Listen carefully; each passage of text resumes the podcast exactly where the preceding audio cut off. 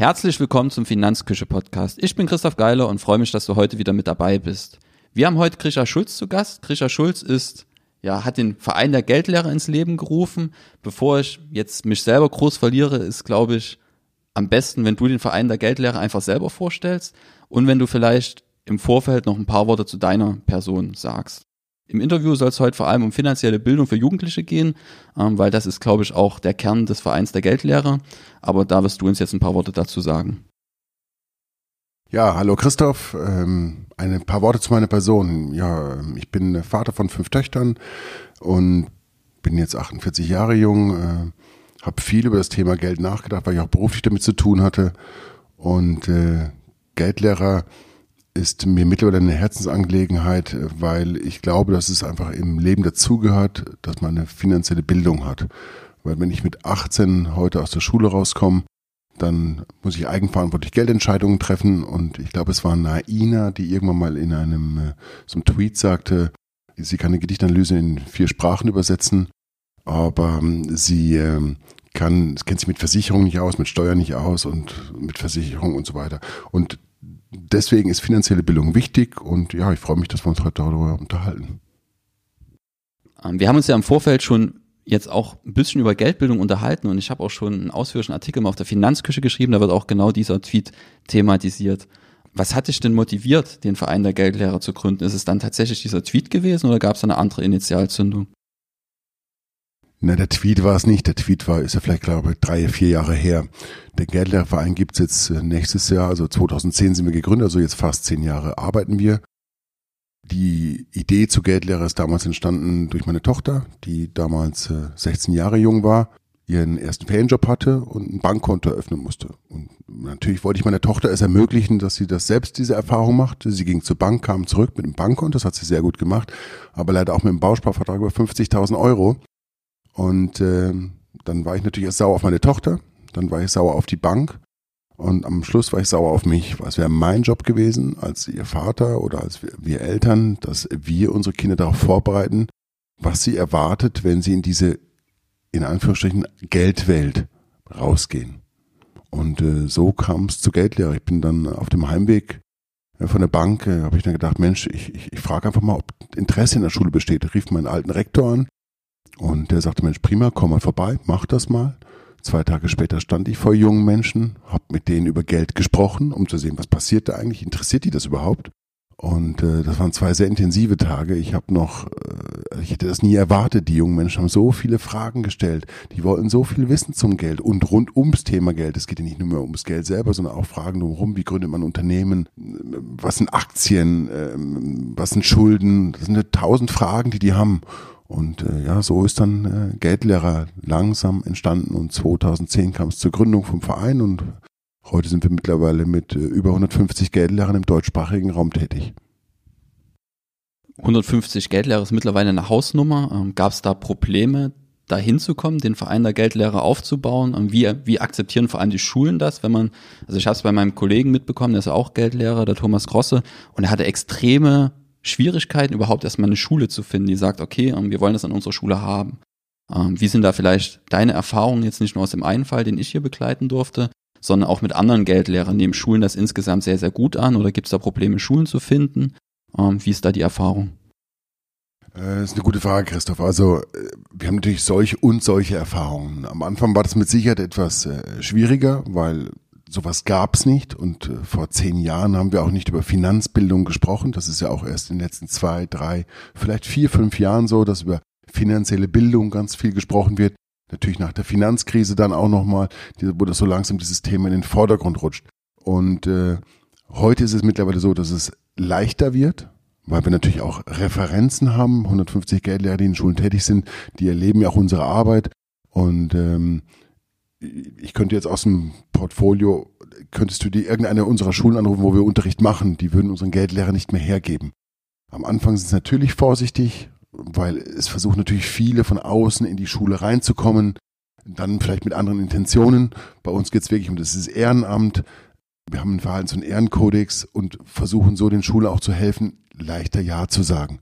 Und ja, sie haben ihre Vorbehalte und die muss man einfach aus dem Weg räumen. Und dann klappt das auch sehr gut.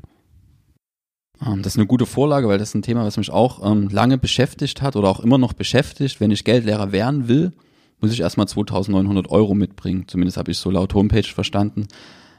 Was sind denn die Intentionen von den Menschen, die Geldlehrer werden wollen? Und ist es berechtigt vielleicht, dass die Schule Vorurteile hat im Einzelfall? Und was mich da besonders interessiert, wie beugt ihr dem vor, dass vielleicht schwarze Schafe von außen reinkommen wollen? Also wenn ich Schüler unterrichte, dann habe ich ja vielleicht den Hintergedanken, dass ich dort irgendwie die Eltern als Kunden akquiriere. Wie beugt man dem einfach vor? Gut, fangen wir mal an. Also 2900 Euro kostet die Ausbildung, das hast du vollkommen richtig gelesen. Und ich verstehe das total gut, dass die Leute dann stutzen und sagen, Mensch, das ist ein ehrenamtlicher Verein, aber warum soll ich Geld dafür bezahlen?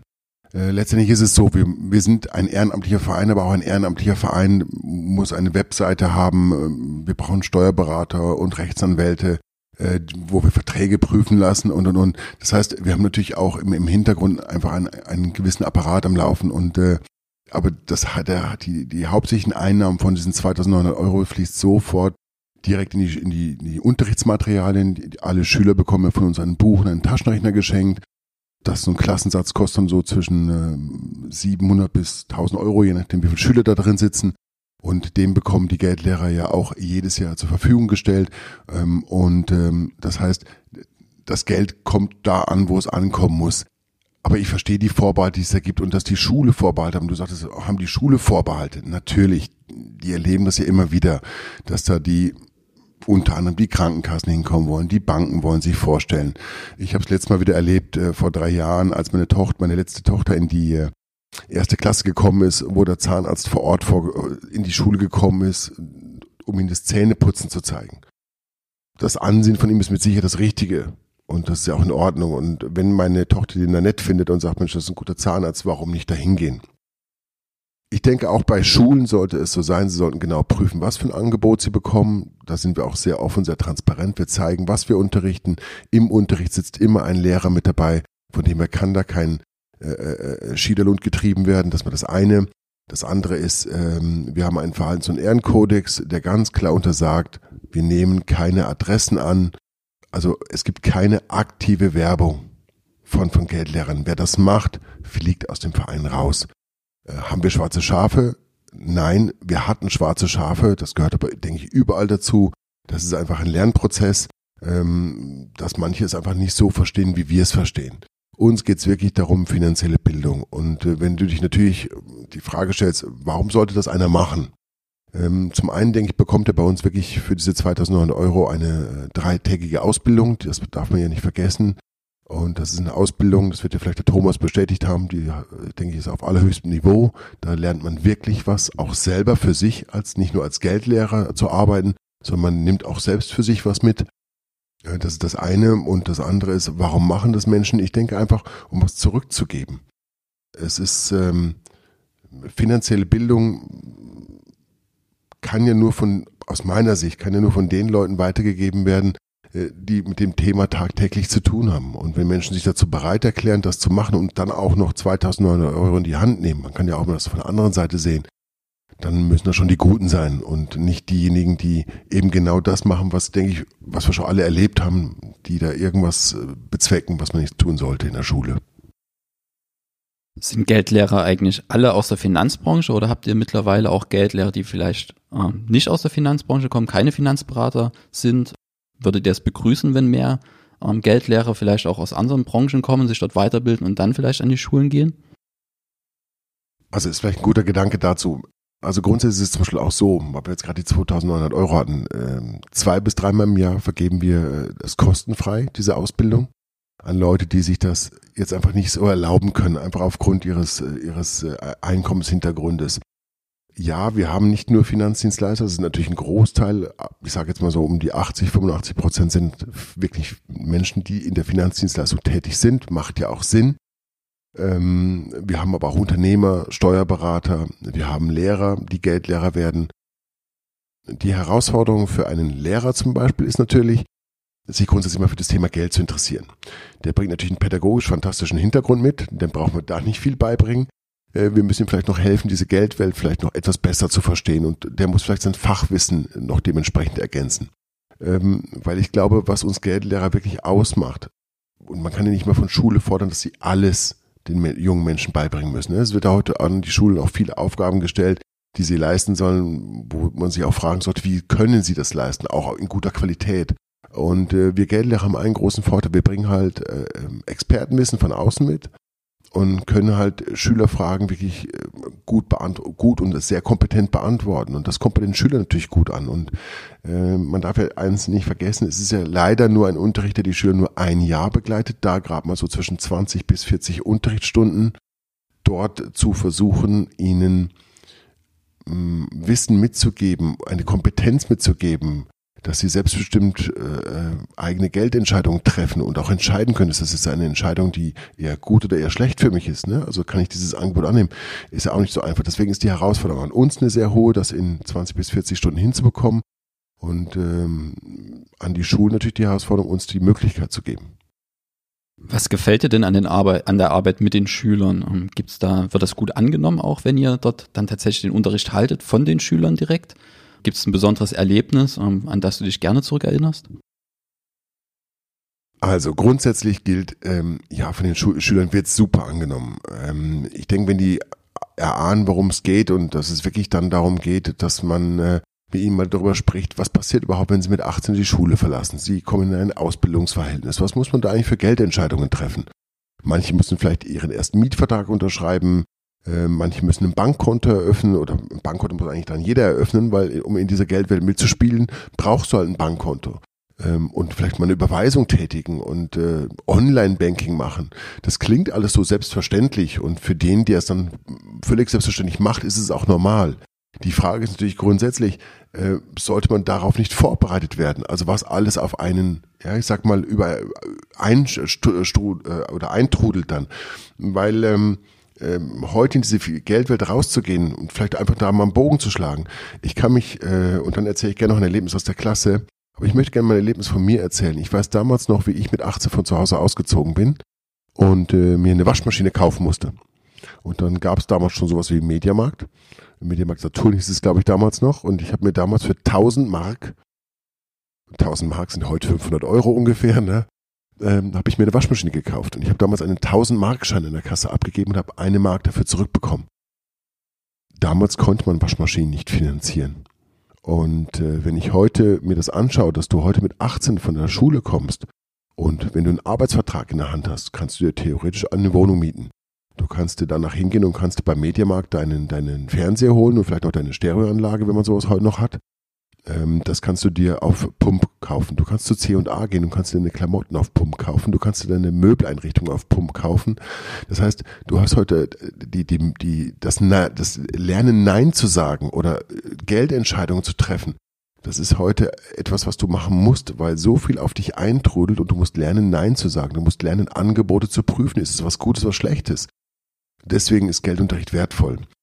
Und ähm, ein schönes Erlebnis aus dem Unterricht, ja, äh, erinnere ich mich gerne noch an Simon, ist jetzt ein paar Jahre her. Äh, Simon war damals ein, ein, ein guter Schüler, aber eher ruhig. Und wir hatten damals das Thema Finanzierung. Ich hatte die Schüler darauf vorbereitet, wir haben also über Thema Finanzierung gesprochen und ich hatte zu ihnen gesagt, Mensch, ihr tut mir jetzt einen Gefallen, Hausaufgabe ist, ihr geht in eine Bank und holt euch da mal ein Angebot für eine Finanzierung oder ein Autohaus oder ihr geht in den Mediamarkt und lasst euch einfach mal ein Angebot für eine Finanzierung geben, sodass ihr das prüfen könnt. Oder ihr prüft mal die Finanzierung eurer Eltern, wenn die so eine haben. Das war die Hausaufgabe. Ähm, Simon hat dann ähm, mit Papa gerechnet und sagte zu Papa, du Papa, pass mal auf, du zahlst ja bis 85. Und dann sagte Papa, nee, du spinnst, das, das ist nicht so, ne? Und abends klingelte bei mir das Telefon und Simons Papa war dran und sagte, ja, hier gibt es ein Problem. Äh, mein Sohn hat da was ausgerechnet, das stimmt aber nicht und äh, ja, lange Rede, kurzer Sinn. Ähm, er wohnte nicht weit weg. Ich bin dann zu ihm hingefahren und ähm, habe mich dann mit Simons Papa hingesetzt und gesagt, ja, und das ist eine Hausaufgabe bekommen. Also er war erstmal relativ sauer darüber, dass sein Sohn ihn vielleicht auch so ein bisschen vorgeführt hatte. Er sagte dann zu mir, ja, hier wäre der Darlehensvertrag, ich sollte das mal bitte anschauen.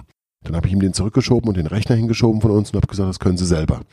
Und dann hat er gesagt, nee, das kann er nicht. Und dann habe ich gesagt, Mensch, das ist gut, ich kenne jemanden, der kann das. Und dann kam Simon zu uns an den Tisch und ich sagte zu Simon, Mensch, Simon, jetzt tust mir einen Gefallen, so wie wir es in der Schule gelernt haben. Du zeigst dem Papa jetzt, wie man das rechnet, so dass er das versteht, mit eigenen Worten erklären kann und verstanden hat dann für sich, was da genau passiert. Und dann hat Simon wirklich ähm, besser jetzt wahrscheinlich keinen Finanzberater machen können. Der ist mir hingegangen, hat seinem Papa einen Zeitstrahl malen lassen, hat mit Papa gerechnet, hat ihm die Darlehenszahlen gezeigt und erklärt, so wie wir es im Unterricht wirklich gelernt hatten.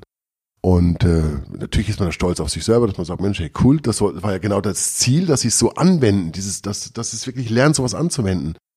Und das Schönste aber an der ganzen Geschichte war, als ähm, Simon fertig gerechnet hat und sagte zu Papa, Papa, habe ich das jetzt gut genug erklärt?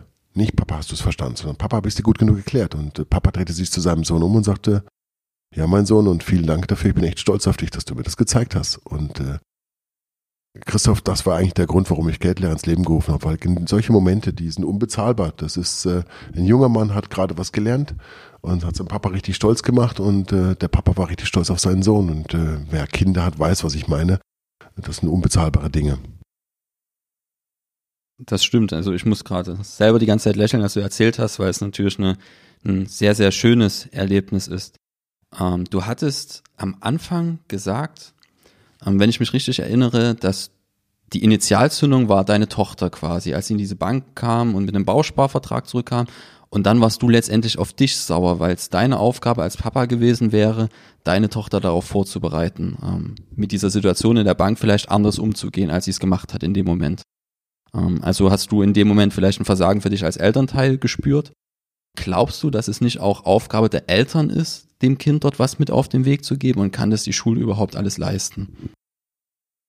Also Christoph, das ist, ähm, da könnten wir jetzt lange drüber philosophieren. Ich will es mal versuchen, auf den Punkt zu bringen. Grundsätzlich glaube ich, dass natürlich wir Eltern einen Teil der Verantwortung tragen, unsere Kinder aufs Leben vorzubereiten. Jetzt wäre natürlich die Frage, was wären das für Themen? Ich glaube, dass wir unseren Kindern beibringen sollten, dass sie spätestens, wenn sie das Elternhaus verlassen, zumindest lernen, die richtigen Fragen zu stellen. Dass sie mutig genug sind, nicht bei der ersten Antwort äh, aufzugeben, sondern dass sie weiterfragen, bis sie die Dinge verstehen. Ich glaube, das allein würde schon, schon viel, viel weiterbringen in unserer Gesellschaft. Dass wir uns nicht mit der erstbesten Antwort zufrieden geben oder, oder, oder abspeisen lassen, möchte ich fast sagen. Ob es Schule leisten soll, das ist dann immer natürlich die Frage, weil wenn Schule leisten müsste oder sollte noch, äh, wäre ja die Frage, wer in der Schule soll es denn machen? Und äh, ich glaube, wir sollten aus meiner Sicht den Schulen eher die Möglichkeit geben, sich externen Angeboten, wie das jetzt von Geldlehrer, ähm, leichter öffnen zu können. Vielleicht sollte man da eher äh, Rahmenbedingungen schaffen dafür, äh, dass es die Schulen, für die Schulen leichter ist, sowas, so ein Angebot anzunehmen. Und jetzt wäre natürlich dann die Frage, wie prüft man das zum Geldlehrerverein? Natürlich auch, dass sie das anständig machen. Aber man muss immer dann aufpassen, ähm, Geldlehrer ist aus einer wirklich guten Idee entstanden und ich denke, wir haben in den letzten zehn Jahren wirklich viel geleistet, auch äh, viele Schüler erreicht. Dann darf ich mal ein bisschen Werbung machen. Es gibt auf YouTube, ähm, wenn man Geldlehrer und Leonie eingibt, dann äh, ist da die Leonie drauf und die Leonie, die erzählt in einem 27-minütigen äh, Video äh, über finanzielle Bildung. Äh, ich erzähle es deswegen, weil Leonie war eine unserer ersten Geldschülerinnen. Und zwar vor knapp acht Jahren. Mittlerweile hat sie studiert und hat gerade ihre Bachelorarbeit über finanzielle Bildung geschrieben. Und äh, während sie diese Bachelorarbeit schrieb, kam sie unter anderem wieder auf Geldlehrer zurück, weil sie sagte, Mensch, habe ich doch damals selber den Unterricht gehabt. Und da erzählt sie so ein bisschen, was das mit ihr gemacht hat und wie es ihr geholfen hat. Und ich denke, wer Lust und Zeit hat, es sind 27 Minuten, die einem so ein bisschen die Augen öffnen, was ist eigentlich finanzielle Bildung und was fällt da drunter und was sollte das alles sein und was sollte geleistet werden. Und dann denke ich, ist Geldlehrer ein guter Punkt, um einen Impuls zu setzen. Und ich denke, es gehört am Schluss die Eltern mit ins Boot geholt, weil es für die Eltern genauso wichtig ist, diese finanzielle Bildung mit ihren Kindern mit zu begleiten. Und äh, wenn dann alle so ein bisschen am gleichen Strang ziehen, dann wird da eine runde Sache draus. Immer wenn neue Inhalte in Lehrplan aufgenommen werden, also wenn ich jetzt mit einem, ich bin jetzt Geldlehrer, gehe zum Schuldirektor und sage, okay, ich würde das jetzt gerne in deiner Schule umsetzen, aus den und den Gründen. Der Schulleiter findet das super und sagt, okay, du kannst gerne an unserer Schule tätig werden als Geldlehrer. Die Frage, die ich mir dann immer stelle, wenn ich jetzt Geldbildung im Lehrplan integriere, muss ja irgendwas wegfallen. Gibst du Themen in der Schule, wo du sagst, okay, das könnte jetzt für den Geldunterricht, die können für den Geldunterricht Platz machen?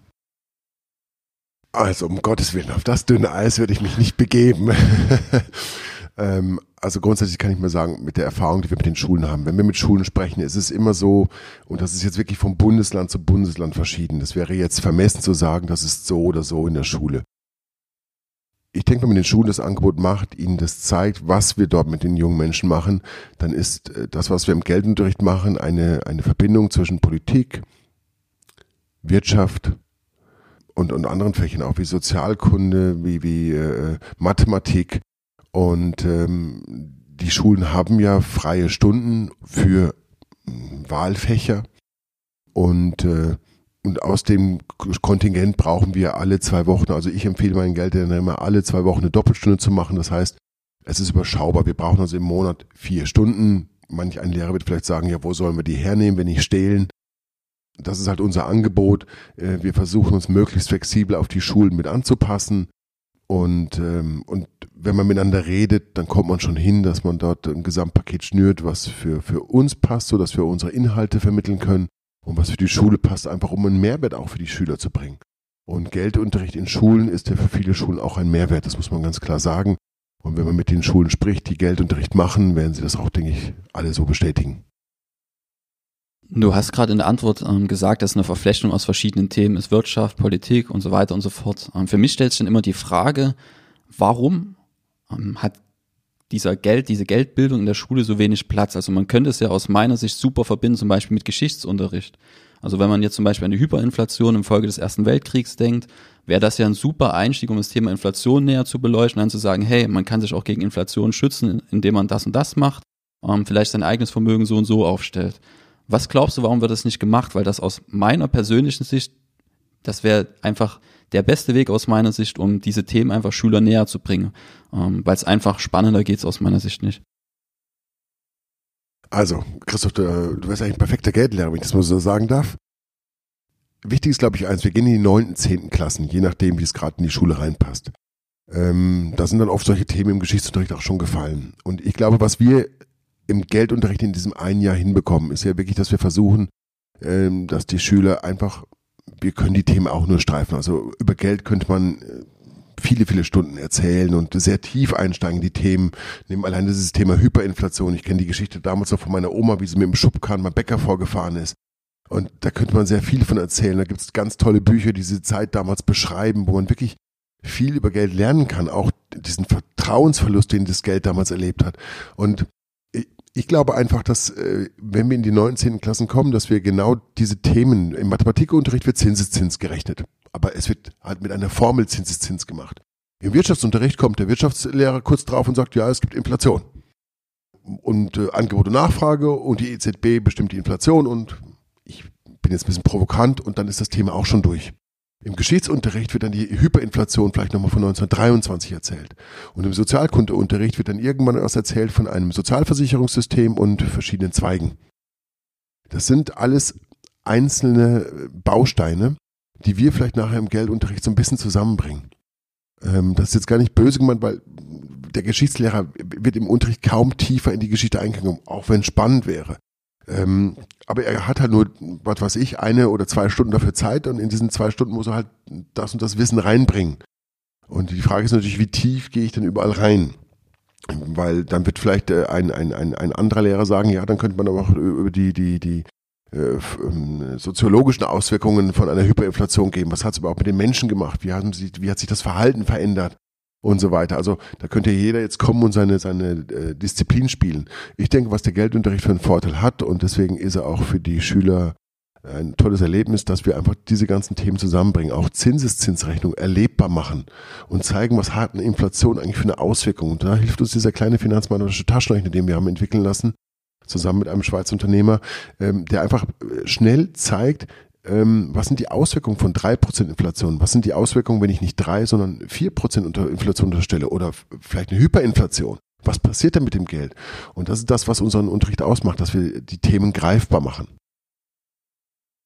Es ist sehr schön für mich zu erleben, einfach mal mit, mit jemandem zu gründen oder zu sprechen, nicht nur mit jemandem zu sprechen, sondern mit dem Gründer an sich zu sprechen, weil man schön diesen, diesen Zeithorizont verfolgen kann. Du bist ja von Anfang an dabei und gerade die Erlebnisse jetzt, wenn man jetzt vielleicht mal einen Schüler hatte, der ist jetzt schon fertig, schreibt seine Bachelorarbeit und kommt dann auf einen zurück. Das sind einfach wunderschöne Erlebnisse. Sowas würde ich gar nicht erfahren, wenn ich jetzt mit jemandem spreche, der vielleicht seit einem Jahr dabei ist. Ähm, ich merke es ja selber, wenn man einfach was aufbaut über Jahre, erlebt man so viele Sachen, ähm, die man dann vielleicht mit dem Lächeln dann ähm, weitergibt. Das kann jetzt der Zuhörer nicht sehen. Du strahlst dabei, wenn du es erzählst. Es ist einfach sehr, sehr schön zu sehen. welche Wege gibt es, gibt es einfach den Verein der Geldlehrer zu unterstützen, vielleicht den einen selber Geldlehrer zu werden? Wie kann, wie, wie geht das? Und wenn ich vielleicht keine Zeit habe oder es vielleicht nicht möchte, weil ich nicht von Menschen sprechen will oder aus welchen Gründen auch immer, gibt es noch andere Wege, den Verein zu unterstützen? Ja, schön, dass ich auch ein bisschen Werbung machen darf. Mache ich sehr gerne. Also wer Geldlehrer werden möchte, wer sich dazu berufen will, wer sagt, Mensch, das, das finde ich cool, das finde ich spannend, dann einfach auf unsere Seite gehen, äh, www.geldlehrer.org. Dort findet man die Termine, wann wir, wann wir ausbilden. Das sind so vier Termine im Jahr, wo wir im, im, im deutschsprachigen Raum einfach Ausbildungen anbieten. Dann einfach uns eine E-Mail schicken, einfach mal Kontakte aufnehmen, die Fragen zu stellen, die man hat. Gerne auch anrufen, damit wir die offenen Fragen noch klären können auch vielleicht vorbehaltslos einfach mit dem Thema mal umgehen. Ich weiß, äh, dass Geldlehrer immer bei vielen erstmal sehr viel Zurückhaltung auslöst. Das ist leider dieses Thema Geld ist leider auch, das ist, muss man auch mal so sagen, das ist auch wirklich im, im, im deutschsprachigen Raum so. Da gibt es einen schönen Satz, über Geld spricht man nicht, wir schon. Was glaube ich wirklich so ist, ne? Also in Deutschland sprechen wir nicht über das Geld. Also ähm, wenn ich jetzt draußen auf der Straße hingehen würde und zu jemandem sagen würde, was hast du mir im Jahr so verdient, dann ähm, würde er auf Abwehrhaltung gehen. Ne? In Amerika ist das genau umgekehrt. Also da haben die eine andere Haltung zum Thema Geld. Ne? Wenn du da sagen würdest, Mensch, ich habe 80.000 Dollar verdient und äh, einer äh, hätte nur 20.000 Dollar verdient, dann würde er dich fragen, hey, wie hast du das gemacht? Und der andere würde sofort erzählen, wie er das gemacht hat. Und der, der 80.000 Dollar äh, verdient und einen mit 200.000 Dollar kennenlernt, der würde den fragen, hey, wie hast du das gemacht? Da redet man sehr offen darüber, da ist, man, da ist dieser Neid nicht da. Und das ist bei uns so, so ein bisschen, dass wir einfach mehr über das Geld reden müssen. So, und jetzt kommen wir auf Geldlehrer zurück. Also wer Geldlehrer werden will, einfach auf unsere Webseite und einfach gucken, gerne uns anrufen. Gerne mal, dann stellen wir auch gerne mal Kontakt zu einer Schule her, wo schon Geldlehrer ist, wo man zuschauen kann. Und dann gibt es verschiedenste Möglichkeiten, wirklich Geldlehrer zu werden. Wer sagt, Mensch, dafür habe ich keine Zeit, weil es ist ein Aufwand. Man äh, hat ja 40 Unterrichtsstunden im Jahr. Wenn ich jetzt alle zwei Wochen zwei Stunden in den Unterricht gehe, sind das immer eineinhalb Stunden plus eine halbe Stunde Vorbereitung, halbe Stunde Nachbereitung, gegebenenfalls die Anfahrt an die Schule. Also man ist schon, ich sag mal, acht Stunden im Monat damit beschäftigt. Ähm, das heißt, man kommt auch bei zehn Monaten im Jahr, wir haben ja noch ein paar, paar Tage Ferien, ist man so 80 Stunden im Jahr damit beschäftigt. Also das, das Ehrenamt äh, ist es wirklich, weil ich wirklich 80 Stunden meiner wertvollen Zeit äh, hergebe. Das sollte man sich darüber im Klaren sein ich kann allen empfehlen, die mit dem Gedanken spielen, die, die, die dieses, wenn Geldlehrer was bei einem auslöst, das, was du gerade gesagt hast, mit einem Lächeln, ja. Ähm, ich glaube, wenn man Geldlehrer hört und wenn, wenn einen das anspricht, wenn man einfach sagt, Mensch, ey, das macht was mit mir, dann einfach mal auf uns zukommen, mit uns reden. Und wer sagt, Mensch, ich habe dafür keine Zeit, äh, wir sind ja ein, ein gemeinnütziger Verein, äh, gerne kann man uns Geld spenden. Wir freuen uns über jeden Euro und wir können auch äh, wirklich versprechen, dass jeder Euro da ankommt, wo ankommen soll, nämlich in der Schule. Ich will zum Schluss noch einen kleinen Cut machen. Ähm, ich bin ja selber Finanzberater. Ähm, Thomas hat mir gesagt, du bist auch Finanzberater. Ganz einfach, hast schon genickt. Ähm, und bist seit vielen, vielen Jahren in der Branche. Mich interessiert, was sich aus deiner Sicht in den letzten Jahren oder vielleicht sogar Jahrzehnten bei dir, was sich in der Finanzbranche, also nicht so Kleinigkeiten, aber so große Sachen, die sich in der Finanzbranche vor allem zum Guten geändert haben also wir wollen jetzt nicht ganz so tief ins Thema einsteigen, wenn du es kurz zusammenfassen kannst. Und vielleicht auch, was sich vielleicht sogar zum Schlechten verändert hat. Gut, wirklich lange dabei. Ich überlege jetzt gerade fast 20 Jahre. Ähm, ich bin damals quer eingestiegen in die Branche, äh, habe das dann nochmal von neu, vom Beruf im Grunde genommen neu gelernt. Äh, und jetzt ganz kurz meine Geschichte zusammengefasst. Ich hatte nach äh, zwei, drei Jahren dann wirklich den Eindruck, das, was man über diese Branche erzählt, stimmt. Und ähm, man muss aber eins dem Ganzen zugutehalten. Ich denke, der Branche kam immer viel vorwerfen und ich meine, es waren ja viele Krisen da und so. Wir nehmen jetzt mal allein die, äh, die New Bubble, wie es dann damals hieß, die Internetkrise, ähm, die New Economy Krise 2122 und kaum war die vorbei und wir uns so einigermaßen davon erholt, hatten wir dann 2007, 2008 äh, die große Finanzkrise, ähm, die aus meiner Sicht nicht ausgestanden ist, sondern ähm, da wurden einfach äh, mit viel Tricksereien äh, Dinge zur Seite geschoben. Das wird uns irgendwann wieder einholen. Was aber im Grunde genommen kein Problem ist, weil es ist, wir dürfen bei, bei, bei aller Ernsthaftigkeit des Themas ums Geld nicht eins vergessen. Wir alle gestalten dieses Geldsystem. Und ich glaube, das sollte einem jedem bewusst sein. Mit jeder Einkaufsentscheidung, die ich morgen treffe, kann ich dieses Geldsystem mitgestalten, indem ich nämlich mich vielleicht gegen etwas äh, entscheide zu kaufen. Und äh, wir leben ja immer in diesem schönen Begriff Konsumgesellschaft. Und ich glaube, dass wenn wir es schaffen, mehr Bildung reinzubringen in die Breite, und dafür sind wir Geldlehrer ja angetreten, dass wir wirklich mehr Bildung in die Breite reinbekommen, dann wird sich dieses System äh, zu seinem Besseren ändern. Ich glaube, dass Geld vom Grunde her nicht schlecht ist, sondern dass man äh, damit viel Gutes anfangen kann. Ich glaube, dass wir lernen sollten, auch neu darüber zu denken, wie wir, wie wir andere Wege gehen können. Ich glaube, es ist ja, die letzten Jahre haben wir uns nicht alle mit rumbekleckert. Ich meine, mit uns allen, das betrifft ja unsere Gesellschaft. Wir können ja immer mit dem Finger auf jemanden zeigen, können sagen, die bösen Banken und die bösen Versicherungen und äh, wer noch sonst alles böse ist und die, die, die, die Heuschrecken und wie, wie, diese Namen, die dem Ganzen immer gegeben worden ist. Aber am Ende des Tages liegt es an uns selber, darüber nachzudenken und zu entscheiden, wie will ich mich in diesem System bewegen, in diesem Geldsystem. Vor allem vielleicht trifft ja jeden wie mich auch als Konsument. Wie verhalte ich mich da? Und das ist, was wir unseren jungen Menschen auch mitgeben wollen. Einfach, dass sie die Wahl haben, wenn sie dann mit Geldbildung rausgehen, dass sie anders drüber nachdenken, neu drüber nachdenken, das wie Leonie dann zum Beispiel einfach weitergeben. Ne? Einfach auch dieses, dieses Geldwissen weitergeben. Und dann, mein lieber Christoph, sind wir bei einem schönen Bild, was ich sehr liebe, ist, wenn ich so einen Stein in den See reinschmeiße, wo eine kleine Welle draußen steht, dann eine größere und jetzt lächelst du und dann bist du vielleicht bei deiner Finanzküche Ne? Also einfach einfach den Leuten Anregungen gibt zum Nachdenken, neue Impulse gibt und äh, das ist, was es letztendlich ausmacht. Und das ist das Gute daran. Ähm, es gibt immer zwei Seiten von einer Medaille. Und wenn man nur zu sehr auf die eine schaut, und das wäre dann die Schattenseite der Finanzwelt, die es mit Sicherheit gibt, genauso gibt es die guten Seiten, dass man mit Geld gute Dinge bewirken kann. Und äh, die stehen leider in den Medien nie so in den Vordergrund drin. Aber diese guten Projekte, die gibt es. Vielen Dank. Zum Schluss habe ich zwei Fragen, die ich immer jedem stelle. Deine beste Investition unter 100 Euro in den letzten sechs Monaten?